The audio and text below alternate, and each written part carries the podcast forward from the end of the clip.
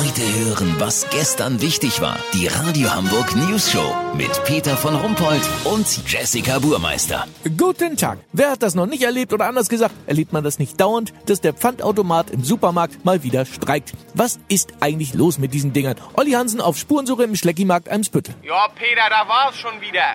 Pünktlich nach der dritten Flasche ertönte das Signal und auf dem Display steht, bitte Marktpersonal rufen. Dieter Brümmer ist dem Wahnsinn nahe. Das passiert jedes Mal, obwohl er inzwischen Experte ist, die Flaschen auswäscht, mit Vaseline einschmiert, die Etiketten aufwendig restauriert und die Buddeln immer so reinigt, dass der Barcode nach oben zeigt. Aber es nützt alles nichts. Jetzt kam gerade jemand vom Schleckimarkt-Personal vorbei, hat den Automaten aufgemacht, alle Flaschen wieder rausgepopelt und alles nochmal rein. Aber Olli, was sagen denn die Hersteller?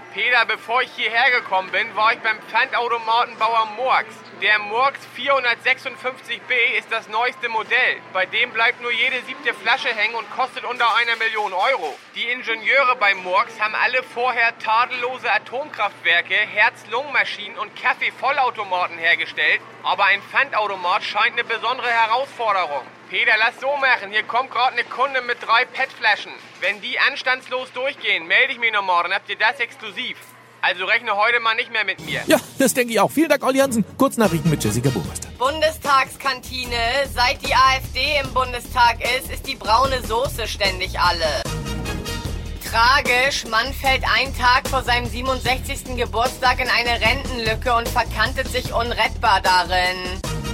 Kalender, der September hat einen Antrag gestellt, künftig mit dem Mai tauschen zu wollen.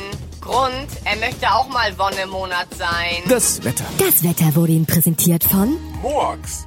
Pfandautomaten und Rücknahmesysteme.